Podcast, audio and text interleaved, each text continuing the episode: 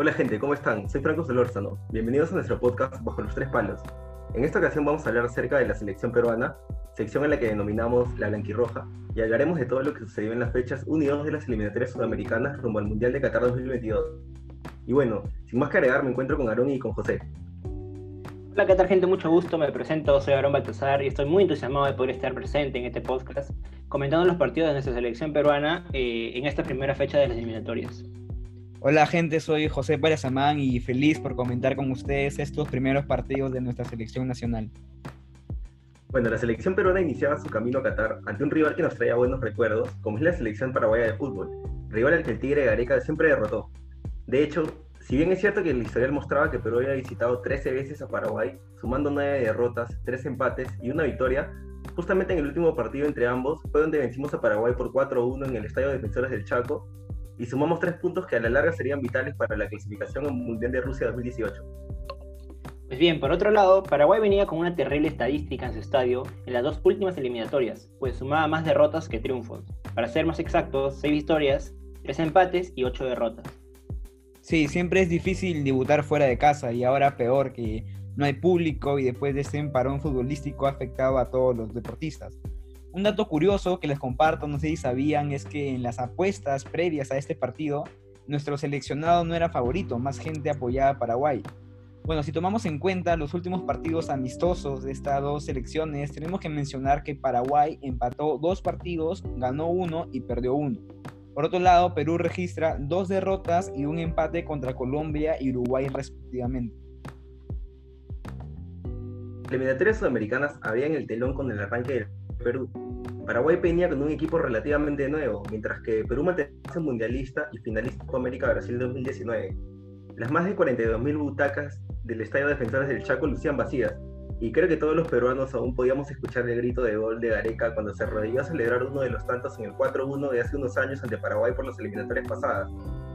Bueno, en una de las primeras sesiones del cotejo, Zambrano le metió un fuerte golpe al delantero Miguel Almirón. ¿Qué opinan de esto? Pues bueno, sinceramente creo que esta acción por parte de Zambrano la sacó muy, pero muy barata. Y bueno, esa falta si hubiera sido por parte de los paraguayos, creo que otra hubiera sido la historia, ¿no? Pero sin embargo, para nuestra buena suerte, no fue para mayores y el árbitro Pitana no tuvo que sacar la tarjeta roja. Sí, como dice Aarón, realmente tuvimos mucha suerte que Pitana no haya revisado el bar, porque se ve claramente que el codo levantado del, del zaguero.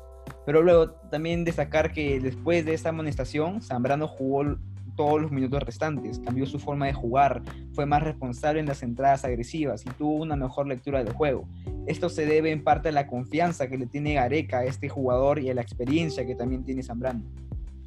Creo que todos concordamos en que Zambrano debió irse expulsado, ¿no? Pero fue perdonado por Pitana, quien solo tiene a sacarle la amarilla. Y bueno, de paso lo convirtió en el primer jugador de las eliminatorias en recibir una tarjeta. Luego hubo dos tarjetas amarillas más para Paraguay y creo que eso fue lo único que sucedió en un primer tiempo sin brillo y sin mucha emoción, la verdad. Bueno, con respecto a lo que tú, tú hablaste, este, se me vino a la mente una frase que siempre suelo decir y, que, y es que nuestra selección siempre regala los primeros tiempos. Y esto ocurrió durante este encuentro. Muy aparte de que nuestro rival, siendo el local, quiso que entráramos en su juego, nuestra selección mantuvo su estilo de, de juego, pero tuvo muchos, muchas equivocaciones. Sí, concuerdo con los dos, es cierto, este primer tiempo no hubo muchas ocasiones claras, pero sí tengo que destacar la presión del rival. Paraguay, como dice Aaron, no nos permitió crear un juego cómodo ni salir rápido con la pelota.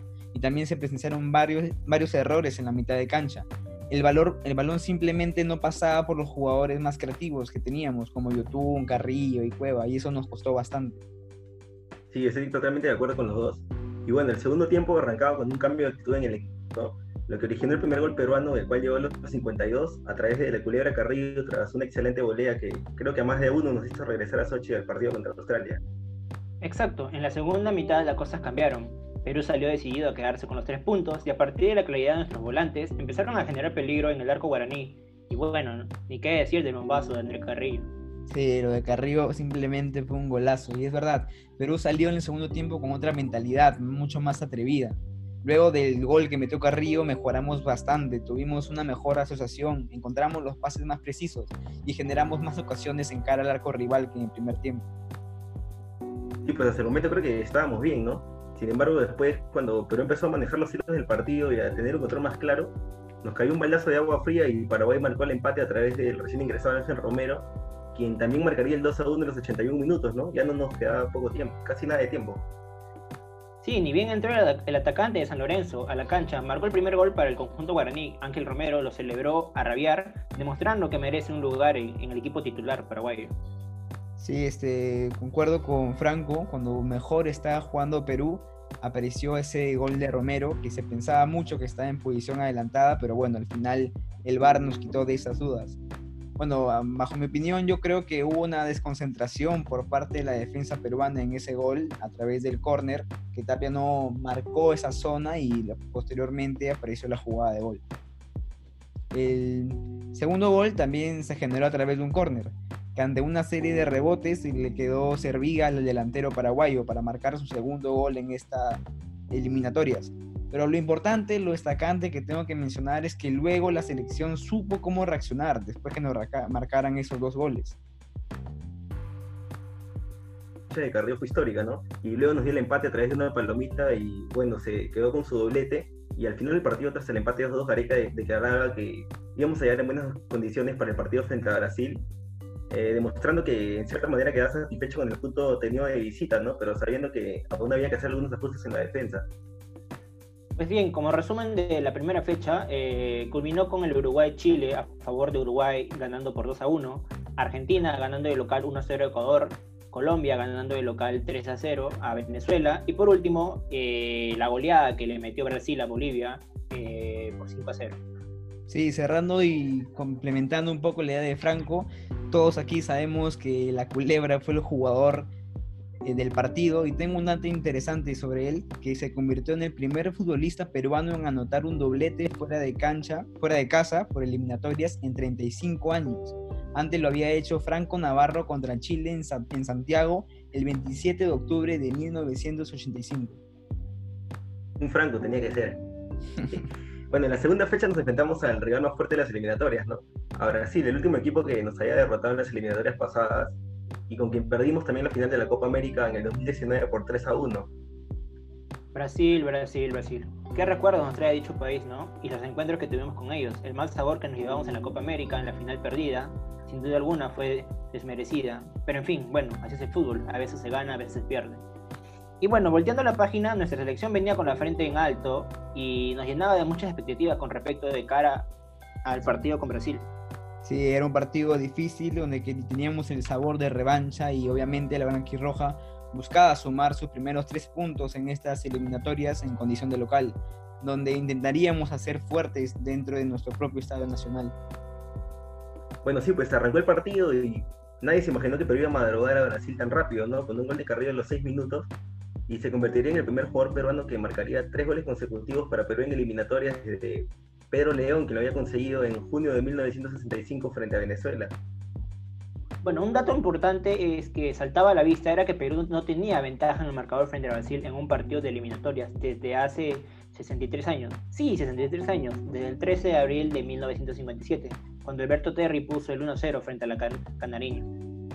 Bueno, el partido continuaba y tras un dudoso y polémico penal, Neymar y el marcador. ¿Qué me dices de eso, José? Sí, también otro dato para poder complementar es que en los últimos cuatro penales eliminatorias pitados en contra de Perú fueron por árbitros chilenos, sumándose a este partido Julio Bascuñán. En primer tiempo terminaba con un empate y hubo mucho fútbol, mucha sangre. También destacar, no sé qué opinan de Richarlison, que le reventó la ceja a Trauco, pero ni siquiera vio la tarjeta amarilla. Sí, pues el árbitro tampoco ni siquiera se acercó a revisar el bar, ¿no? Bueno, después arrancó el segundo tiempo y Tapia puso el segundo para Perú a los 60. Eh, era la primera vez que Perú le notaba dos goles a Brasil en un mismo partido en toda la historia de las eliminatorias, así que imagínense. Sin embargo, luego en una posición dudosa que luego sería revisada por el Charleston marcó el 2-2 para Brasil a los 80, y a los 83. Bascuñán nuevamente nos cobró un penal inexistente que Neymar canjería por gol y pondría a Brasil adelante por 3 2 ahora. Pues sí, después de todo lo que sucedió, los ánimos empezaron a caldearse y Zambrano agredió a Richarlison con un codazo criminal a los 89 minutos del partido y claramente se fue expulsado. Y creo que en ese momento la indignación con el pésimo arbitraje comenzó a salir. Sí, nada más, mira, era la primera vez en toda la historia de las eliminatorias que un equipo local sufrió una expulsión y dos penales en contra. O sea, sorprendente. Bueno, ya finalmente a los 94, cuando ya había pasado todo esto, Neymar anotaría para Brasil, convirtiendo un hack trick y superando al fenómeno, en Renaldo, en la tabla de goleadores históricos de Brasil. Y el partido así culminaba con un 4-2 a favor de Brasil, en un partido en el que todos los peruanos nos quedamos con un sabor amargo, creo, ¿no? Porque el árbitro chileno cobró dos penales dudosos a favor de Brasil y claramente le inclinó la cancha y no recurrió al ver casi nunca, ¿no? En opinión personal, este, yo me hubiera quedado conforme con el uno, con el y sacar un punto, ¿no? Te lo firmaba, pero después de ver el partido, creo que podíamos sacar hasta una victoria. ¿Qué, qué opinan de eso? Bueno, sinceramente ese partido nos llenó de mucha impotencia a casi todos los peruanos y me incluyo. Cobrar jugadas, cobrar jugadas sin sentido, como tú le dijiste, nos inclinó la cancha y por último ni al VAR recurrió. O sea, para jugadas de los brasileños se solicita el VAR, pero por ejemplo, para la falta de Richarlison contra Trauco no fue necesario, por favor. Y esto mancha el fútbol, en serio, porque nuestra selección pudo sacar adelante el partido pese a las circunstancias que tuvimos. Sin embargo, al final de este encuentro no fue como nosotros hubiéramos querido que, fuese. Sí, esa palabra clave que dijo Aarón es importante, impotencia.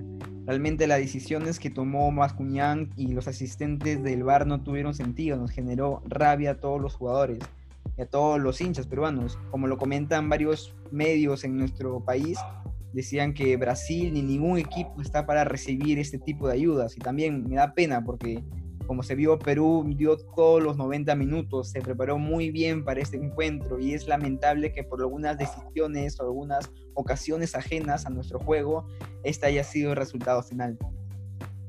Y bueno, viendo el otro lado del vaso, algo positivo que se puede rescatar de este partido fue la actuación del equipo en conjunto, ¿no? Donde a pesar de todo demostramos un gran nivel que creo que nos invita a soñar a todos con la clasificación a Qatar 2022.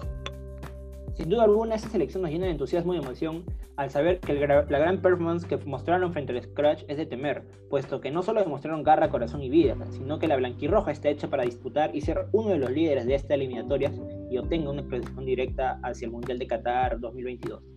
Sí, totalmente de acuerdo. Perú es un equipo que ha estado mejorando desde la época de Gareca y tiene mucho potencial y puede darle batalla a cualquier equipo de, América y a nivel mundial. Y bueno, ya para resumir los otros partidos, en esta fecha 2 de eliminatorias, culminaba el partido Bolivia-Argentina, donde Argentina ganaría por 2 a 1. Luego eh, Venezuela perdería eh, ante Paraguay 1 a 0. Y Ecuador eh, resultó 4 a 2 contra Uruguay y el último partido Chile quedaría empate contra Colombia 2 a 2. Sí, bueno, para agregar también que Carrillo quedó en la cima de la tabla de goleadores de las eliminatorias junto a Suárez y a Neymar, ¿no? Con tres goles cada uno. Pero lo destacable es que Carrillo no anotó ningún gol de penal a diferencia de estos dos. Bueno, compañeros, fue un gusto compartir este pequeño momento con ustedes hablando de nuestra querida selección peruana. Nos vemos en una próxima edición de Bajo los Tres Palos. El gusto mío, muy encantado por compartir mi opinión con ustedes. Encantado igualmente. Y hasta aquí el resumen de las dos primeras fechas. Nos vemos en otra oportunidad, seguro para el resumen de las fechas 3 y 4 de las eliminatorias, me imagino. Así que gracias por escucharnos.